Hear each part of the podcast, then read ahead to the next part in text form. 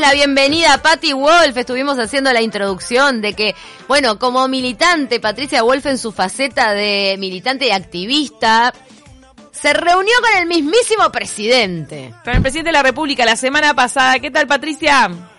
Hola, chicas, ¿cómo están? ¿Cómo estás? Qué lindo tenerte de nuevo en De Taquito. Igualmente, un placer. Pati, estás en confinamiento total, ¿no? Apenas salís a hacer las compras o no. Simplemente saliste para No. reunirte con el presidente.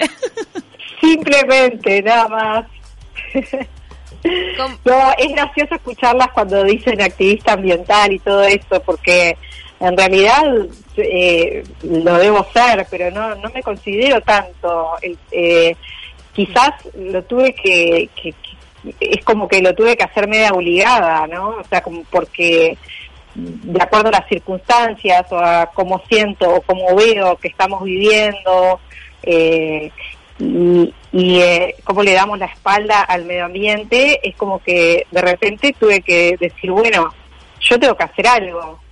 Claro. A vos eh, te empezó esta inquietud el año pasado, lo empezaste a manifestar un poco en las redes sociales, eso te generó ataques, pero hoy en día estás tomando un tipo de acción como, como más concreta porque fuiste convocada a, a esta reunión de, de mucha importancia, ¿no? Era con, con legisladores, estaban los legisladores, estaba el presidente.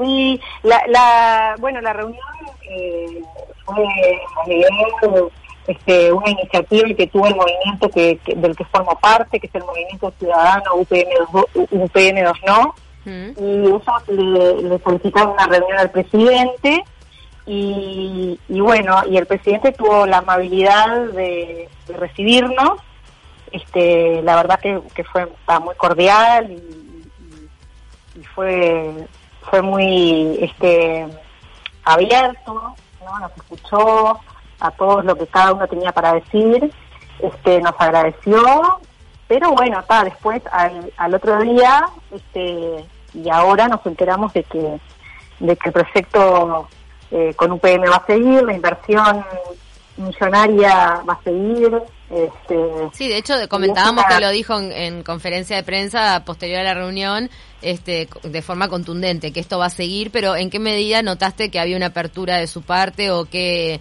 qué cuestionamientos que ustedes hicieron en esa reunión, este, fueron, tuvieron lugar a, a que el presidente reconsiderara algo? Yo creo que ya cuando tu, cuando tuvimos la reunión, yo creo que por lo que veo con la perspectiva de hoy, Mm, creo que ella tenía todo decidido. claro. O sea, aceptó la reunión, pero para escucharnos, pero me parece que obviamente no no creo que, que, que digo, tam- nosotros quizás este fue ingenuo, ¿no? Reunirnos con el presidente para hablar de este tema, pero nosotros sentíamos que teníamos la obligación como ciudadanos de, de acercarnos y bueno, la información él evidentemente ya la tenía, ¿no? Claro. Este, pero pero nosotros también este, queríamos este, también ponerlo eh, de manifiesto a nivel público, por eso mi presencia también, ¿no? Porque este, el movimiento eh, que, del que formo parte eh, es, un movimiento apolítico que está con- lleno de diferentes tipos, este, hay, hay de todo tipo de personas, profesionales, no profesionales, gente preocupada por el medio ambiente, eh, es como muy heterogéneo. Porque Eh, estamos hablando de, de- de varios movimientos, ¿no? En los que en los que tú formas, eh, en los que tú tenés lugar. Bueno, está el Movimiento Ciudadano UPM2, no. También está la Comisión Nacional por un Uruguay Soberano, que también está en contra de UPM2. Por otro Claro, lado, es el mismo. La Sí. comisión la formó el movimiento. Este es una comisión que, que nada, que estamos, este, en la cual también formo parte y que eh, también ahí en, en esa comisión, por ejemplo, está eh, forman parte Salle, Luz, Vega y muchísimas personas más. Que estuvieron en Este, esa misma reunión, claro. Sí, no, y, y, y mucha más eh, gente en realidad, pero bueno, en la reunión fuimos apenas algunos representantes. Claro. Ustedes, O sea, la- sí. No, la, la finalidad de que yo estuviera, evidentemente, era para, para que tomara más pública notoriedad, que llamara la atención, que creo O sea- que en, en ese sentido se logró. En un punto vos interpretás que, que, claro, te convertiste vertiginosamente en una militante porque, bueno, manifestaste un interés por un tema y también este, tu figura, al ya ser pública anteriormente, eh, la, pusiste en función de esta causa en algún punto. Exactamente, eh, y no al revés, ¿no? Porque hay mucha gente, mucha gente no, en realidad, dice que en las redes sociales, o sea, la mayoría de los mensajes que, que recibo son de agradecimiento, de gente inteligente y sensible y consciente que se da cuenta de que, de que en realidad este, de la situación que estamos viviendo y de lo complicado que se va a poner y de, o sea, como que este, este momento es un momento en el cual todos empezamos a tomar más conciencia de, lo importante que es la salud, ¿no? Eh, hay gente que quizás este, ya la tiene de antes, pero esto como me parece que precipitó todo. Eh, espero que no nos olvidemos, porque, no sé, ya sé que la gente después de unos días ya se empieza a olvidar, o, el miedo estás este, de, enfermarte, o sea, ya se empieza a disipar porque ves que, bueno, la curva no creció y no sé qué, y bueno, y ahí como que ya seguís con la vida y ya no te importa más nada, ¿no? Pero la realidad es que eh, esto tiene eh, una, una injerencia muy grande en nuestra salud, este, negativamente, porque se trata del agua, este, y no, además que toda esta crisis la radio la radio que la tenía prendida, la estaba escuchando y ahora no sé por qué de cero se me equivocó.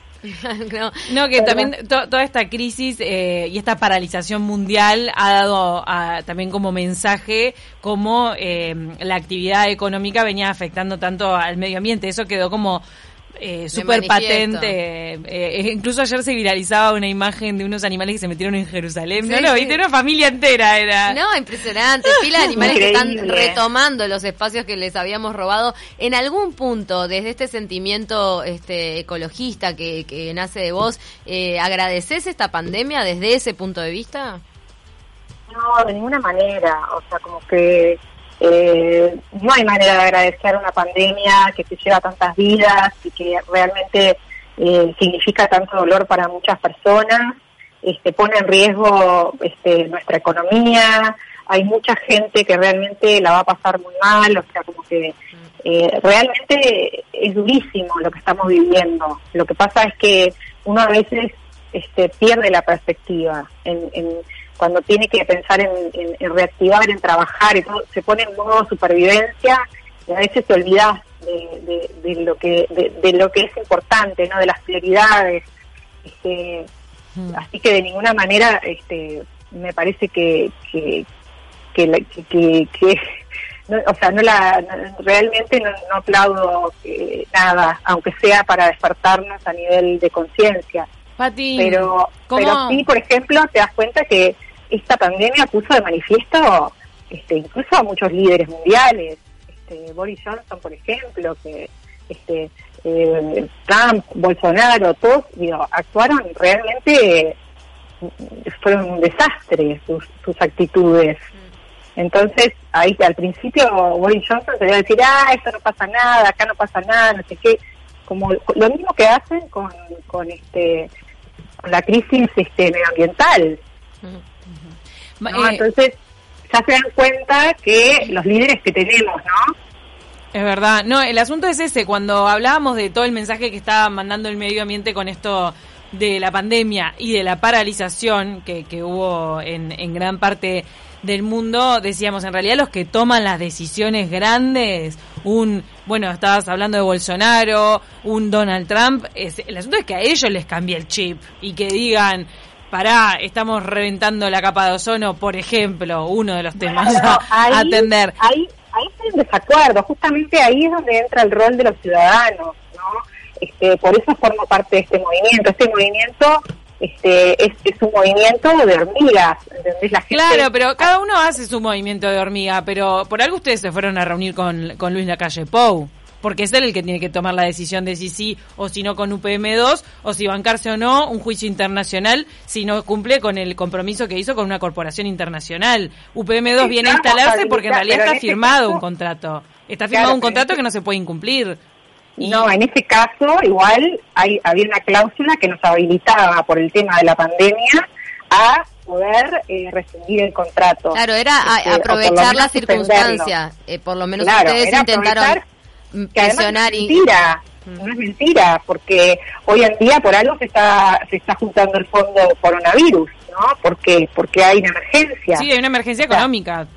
Hay una emergencia económica y sanitaria y, y por algo salen todos los días a, a- a hablar en conferencia de prensa. Después Sí, de la porque no olvidemos que UPM requiere normal. inversión por parte nuestra antes de la inversión de ellos también. el tema del Entonces, ferrocarril si ese dinero que se está destinando ahora a toda la emergencia sanitaria Por que hay, obviamente puede, o sea, las prioridades cambian. Desde ahí también un poco el reclamo de ustedes, pero por lo visto ese dinero está contemplado para la inversión y sigue todo en marcha. Ese dinero se ve que no se toca, ¿Cómo- UPM no se toca. ¿U- ¿Ustedes cómo van a seguir Y, después? y, y sabes qué, lo que me parece, yo quiero destacar muchísimo el rol que tienen ustedes en la prensa, ¿no? Y, y- y como comunicadoras también, y les agradezco muchísimo esta nota por eso, porque poca gente, digo, realmente, bueno, este, también agradecer al, al diario El País, a, a Show, que hicieron una nota, este, me hicieron una nota, pero muy poca gente realmente difunde esto. La mayoría de los canales tampoco lo difundieron tanto. Yo hablé en una conferencia de prensa, a mí no me, digo, no me pasaron ningún canal. Entonces parece que, digo, mucha gente también sale a decir, ah, la modelo, ¿qué hace esta? ¿Qué hace Patricia Bull con el presidente? Bueno, yo primero, antes de modelo, soy una persona, un ser humano y una ciudadana. ¿no? Y como todos los ciudadanos, tenemos obviamente voz y tenemos voto también este y, y pero este rol que tienen ustedes es re importante para eso. Y no todavía no está todo dicho tampoco. Mm. porque nosotros estamos planeando una reforma constitucional este eh, para que para limitar los poderes de, de- de los presidentes a firmar contratos que exceden a su mandato porque ese es el caso que tiene el contrato firmado Están, con UPM. están con una recolección de firmas que apunta a impedir que un presidente comprometa más allá de su mandato con cualquier tipo de decisión. Exactamente, y que para, o sea, que, que Que se que- consulte a la ciudadanía en el caso de que se quiera hacer un proyecto de esta magnitud. Sí, o por lo menos al, eh, al Parlamento, ¿no? O sea, como que ah, tenga límites, ciertos Bueno, pero el. Yo Parlamento soy- se lo ha consultado con UPM, eso es el sistema político que lo fue avanzando. Mm, sí, no, mira, yo realmente de tecnicismos no sé tanto, entonces no puedo, no puedo hablar tanto, pero yo tengo entendido que las cosas se hicieron jugarretas de todo tipo con el tema UPM, ¿no? Mm. Este, para empezar, si te pones a pensar eh, cosas clarísimas como como que UPM, la planta de UPM no se puede instalar en una zona rural Mm. y cambian y, y, y- y de repente, o sea, digo, es- eh, la ley de ordenamiento ter- territorial habla de eso, que no se puede poner este eh, un- una planta en zona rural. Bueno, claro, pero la posibilidad todo. del cambio de gobierno hubiese, o sea, el cambio de gobierno hubiese dado la posibilidad de repente destapar esa olla de cómo se había tramitado todo este contrato previamente y lo cierto es que están en connivencia el sistema político porque están priorizando lo que en términos de dinero le estaría conviniendo al país. Pero ahí es, es imposible que después de un cambio de gobierno nadie se, se metió a bucear en esas lo que- aguas. lo que están priorizando no es el- lo mejor para el país. Para mí ahí lo que se está priorizando es el bolsillo de algunos No, políticos. yo dije en términos económicos los mayores ingresos para el país. Eso es lo que se está priorizando. Después es discutible, ¿no? Lo del si le Pero ingreso. esos ingresos para el país, o sea, no, no, no, no existen. ¿Cuáles son los ingresos para el país? Si UPM no va a pagar impuestos, va a, va a operar en zona franca, va, va- vamos a tener que comprarle luz, incluso que aunque no necesitemos, a un precio mucho más, más caro. Sí, Este, somos autosuficientes, cambiamos la matriz energética, pero ahora le vamos a comprar luz a alguien que nos vende Ahora sin necesitar. estamos obligados a, a- a comprarle a. UPM la- lo que le sobre de, de- de- de energía. Sí, la verdad O que el, el proyecto, bueno, sigue en marcha. Entonces ustedes, por ahora, eh, la lucha que ustedes mantienen va a ser un poco de cara al futuro para evitar que se firmen contratos de este tipo eh, más adelante por, por próximos, Sí, para y para declarar nulo el contrato con UPM también. Que eso, o sea, si nosotros firmamos, nosotros necesitamos eh, 300.000 firmas para, para someter el proyecto a plebiscito, ¿no? Eh, en las elecciones del 2024. ¿Se puede eh, recolectar firma- firma electrónica o tiene que ser firma No. de puño y letra? No, tiene que ser firma de puño y letra. Está complicado en esta situación, pero bueno. Estamos complicados, justamente, sí. Es, es- justamente es un mal timing para este momento, pero lo que vamos a, lo que estamos haciendo es eh, a cualquier interesado, a cualquier persona que le interese, puede entrar en la página de Facebook, en el Movimiento Ciudadano UPM2 No, Ujú. de ahí se puede bajar un formulario que lo puede imprimir. Y lo puede firmar. Lo importante es que eso después nosotros vamos a ver la manera de recolectar todas las firmas. Por lo menos para ir teniendo los datos. Mal de timing estamos nosotras, Pati, nos tenemos que ir al flash informativo, pero muchas gracias por esta nota, eh, ni hablar que bueno, que como ciudadana todos nuestros respetos de que, de que puedas llevar adelante y jugártela por la causa que te parece justa. Eh, Arriba. Gracias.